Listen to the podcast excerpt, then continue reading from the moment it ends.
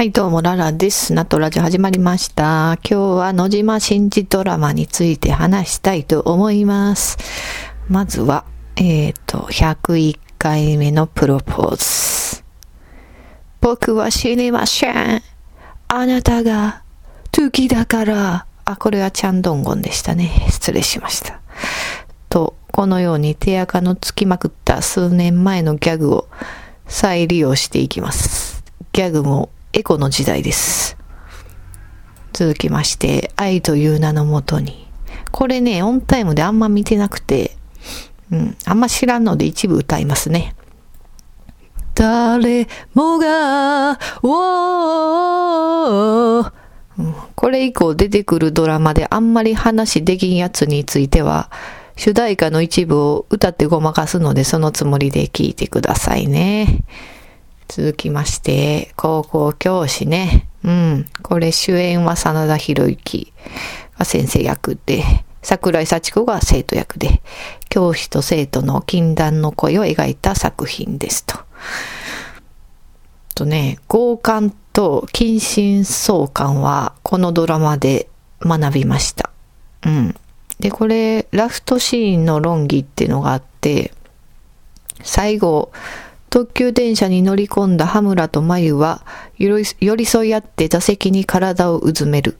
小指に赤い糸を巻きつけた眉の手がだらりと垂れ下がって物語は終了。うん、ここのシーンについて、心中説。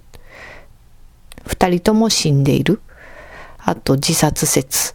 羽村の未死死亡して走馬灯を見ている。と居眠り説。これは駆け落ちか、真珠に行く途中かっていう説ですね。あと、羽村の夢、空想説。あと、眉の幻影亡霊説。羽村は生きてて、眉は死んでいるとか。そういういろいろ説があるみたいです。まあ、この中で一番一般的なのは真珠説ですね。二人とも死んでるっていう。うん。そう、これどうなんですかね。私見た時は死んでるって全然思ってなかったんですよ。普通に、うん、あの、寝落ちしたんかなって思ってたんですけど、うん。心中してたんですかね。どうなんです結局これ答えは出てないみたいですけどね。うん。まあこれも印象深いドラマでした。あとは、一つ屋根の下ね。あんちゃー小雪。絶え間なく降り注ぐこの雪のように君を愛せばよかった。続きまして、人間失格。例えば僕が死んだらっていうサブタイトルですね。これはもう近畿の出世作ですね。また桜井幸子が出てましたね、このドラマにも。うん。まあ、私立の名門中学校に入学してそこで繰り広げられるいじめ。先生から生徒への体罰。同性愛。などなどを扱ってるドラマですね。赤井秀和がお父ちゃん役で。で、前半は、誠っていう堂本剛が演じた誠へのいじめとそれによる自殺。で、後半はお父ちゃん中心の復讐劇ですよね。うん。これ当初は、ちょんなしの人間失格っていう、あの、太宰治の小説と同一タイトルにしてたけど、講義があって真ん中のちょんで差別化したっていう経緯がありまして、人間ちょん失格。うん、これはなぜこのタイトルにしたんでしょうね。小説と全然関係ないのにね。うん。そう、どうせやったらちょんじゃなくて、ちょいにしたらよかったのにね。人間ちょい失格ってね。一気にポップになりましたね。まあ誰も見ないですね。あとは未成年ですね。うん、これはもう当時の野島さんのドラマの中で一番熱入れて見てたかもしれない。うん、ビデオに録画もして何回も見てたしね、もうクラスでも結構次の日とか、えー、で次の日じゃないんか、これ月曜日やから、そう、土曜日の部活の時とかに見たみたいな話題にようなってた気がします。うん。石田一世かっこよかったしね。カーペンターズの曲も良かったんですよね。青春の輝き。うん。そうそう。ちょっとあらすじ紹介、これはしときますね。まあ、知ってる人も多いんですけど、一応おさらいということで。うん。高校3年生の戸川博と通称博石田一世は同級生で野球部員の田辺淳平、中学時代の同級生で暴力団構成員の坂詰五郎、反町とバカをやったり、アルバイトで日々を過ごしているが、出来のいい兄辰巳にコンプレックスを抱き、何事も無気力で卒業後の進路も決まっていない。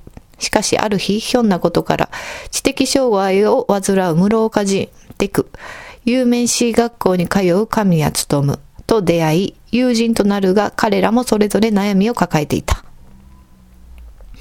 ヒロトは女子大生の新村モカ、桜井幸子と出会い、好意を抱くが、彼女は兄の恋人で重い病を抱えており、淳平は同級生の安西佳代子、カーコに片思いをしているが、当の佳代子はヒロトのことが好きで、五郎は恋人のアリサのために仇になることを考え、デクは家庭で疎まれている。一見恵まれていそうな務も受験勉強のストレスや母の過干渉、有名女子校に通う令状、田畑瞳に片思いをするが、彼女は家庭教師の子を身ごもっていた。そんな彼らの抱える悩みや様々な事情が引き金となり、彼らは重大な事件を起こしてしまい、社会の注目を集める。うん。ですね。うん。西田一世とか、あと、グレチキっていうね、コンビの北原正樹とかも出てて、あとデックは香取慎吾で、田畑瞳役っていうのが浜崎あゆみですよね。で、反町とか河合我門とか、もう後のスターが勢揃いしてたドラマですよね。うん。この中で印象に残ってるシーン、ちょっとまあ最後のね、演説もまあそうなんですけど、私は、あの、ヒロがカーコを卓球台に押し倒すシーンは巻き戻して何回も見てましたね。うん、ワクワクして見てました。ヒロ、抱いて、抱いて、ヒロ。どっちでしたか？あの、当のなぎこって鼻に声かかってましたよね。ヒノヒノみたいなね。そうそう。勘違いしないでいただきたいんですけれど、このエロに対する興味っていうのはあくまで客観的な興味の持ち方です。大人はこんなことして楽しんでるらしいっていう興味の惹かれ方ね。そう。あくまで第三者的なんです。そう。まあ未成年のね、名台詞で検索したら結構いっぱい出てくるんですけど、まあ第2話のセリフを取り上げますね。ヒロ。兄貴、兄さんと何かあった？モカ。なんかって？ヒロ。その、口に出しては言いづらいようなこと。モカ。そうね。恥ずかしいから言えないわね。ヒロ。そうなの？モカ。ほら、次の問題。ヒロ。そっちの問題の方が重要だよ。モカ。あなたには関係ないわ。ヒロ。関係あるよ。だって、だって俺は、モカ、私のことが好き。ヒロ、そうです。モカ、だからって、あなたが何をしてくれるの？ヒロ、兄貴をぶん殴ってやる。モカ、そんなことをしても、私が惨めになるだけ。それに、あなたじゃお兄さんに勝てっこないわ。ね。あなたはあのちびっこのチーム、何回やっても勝てないの。ヒロ、勝ったら？もし、俺が勝ったらモカ。そしたらヒロ。俺と結婚してくれ。うん。ですね。続きいきますね。モカ。じゃあ、両親の挨拶はいつにする？ねえ、いつ？結婚するとなれば、式のお金が必要ね。一緒に暮らすマンションの頭金も必要だわ。ねえ、いつ頃までに用意する？ねえ、どうする？ヒロヒロねえ、何か言って？ヒロ創作寸劇は以上です。うん。この挨拶はいつにするからは創作です。すいませんね。名役、名作に、汚してしま、名作に ちょっと泥を塗ってしまって。はい。これね、あの若い10代から20代前半ぐらいの男に取り付く結婚しよしよ妖怪ですよね。そう。盛り上がってすぐ言うんですよ。すぐ言う。うん。でも現実感は全然持ってなくてね。で、20代後半にも差し掛かると、結婚の言葉出てきたら黙るっていうね。あるあるですね。あるある。うん。だからすごいね、この若さをよく表してるなって思うんですよね。若さ、幼さ。うん。このセリフね。うん。兄貴をぶん殴ってやるとか、俺が勝ったら俺と結婚してくれ。そう。よく、うん、この世代の青さをうまく表現してるなって思うセリフですね。うん。あとは聖者の行進ね。これも、うん、石田一世再びですよね。純粋で優しい心を持った知的障害者たちの働く地方都市の工場。だが彼らは人間の扱いを受けていなかった。奴隷のごとく日常に行われる彼らへの暴力、性的虐待。そんな彼らの未来に希望は残さ、希望は残されているのだろうか。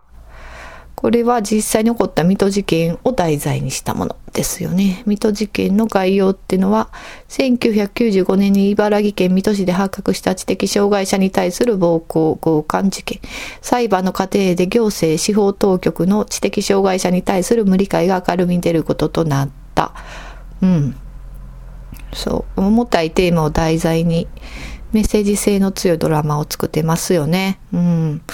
これらを見たのは中学生の頃で、大人になってから特に見返してもないんですけども、20年ぐらい前のことなのに記憶に残っているドラマなんで、うん、本当にこの野島さんのドラマってのは数少ない名作ドラマだと思いますね。うん。まあ、演出が過剰で苦情来たりとか、クレーム来たり、スポンサー降りたりであったみたいですけど、うん。私はこういうテーマのドラマを放映するのはとても意味があることだと思いますね。うん。障害とか、社会の暗い側面とか、普通の学校生活でもそれなりにまああるけれども、そういういじめとかそういうことはね、でもそれだけでは知れないこと、触れられないことっていうのが世の中にはたくさんあると思うし、うん。こういうのをドラマで知るっていうのもまあいい機会なんじゃないかなと思います。うん。まあちょっとコメディっぽくなくなってきたんで、最近の石田一世に触れておきましょうか。石田一世はこの間2回目の離婚したようで、ほんで今は19歳の彼女がいるらしいと。石田一世は42歳ね。うん。あの、一言だけいいですか？ずうずうしいです。うん。未成年の頃の輝きもないよってね。でも、頭は輝いてきたよね。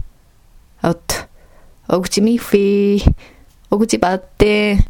ではでは聞いてくれてありがとうございました。ご意見ご感想は、ツイッターアカウントララさんララールエ3数字の3またはハッシュタグ納豆ラジオまでお願いします。メールアドレスはガチャピンじゃないよ、アットマーク gmail.com です。では、さよなら。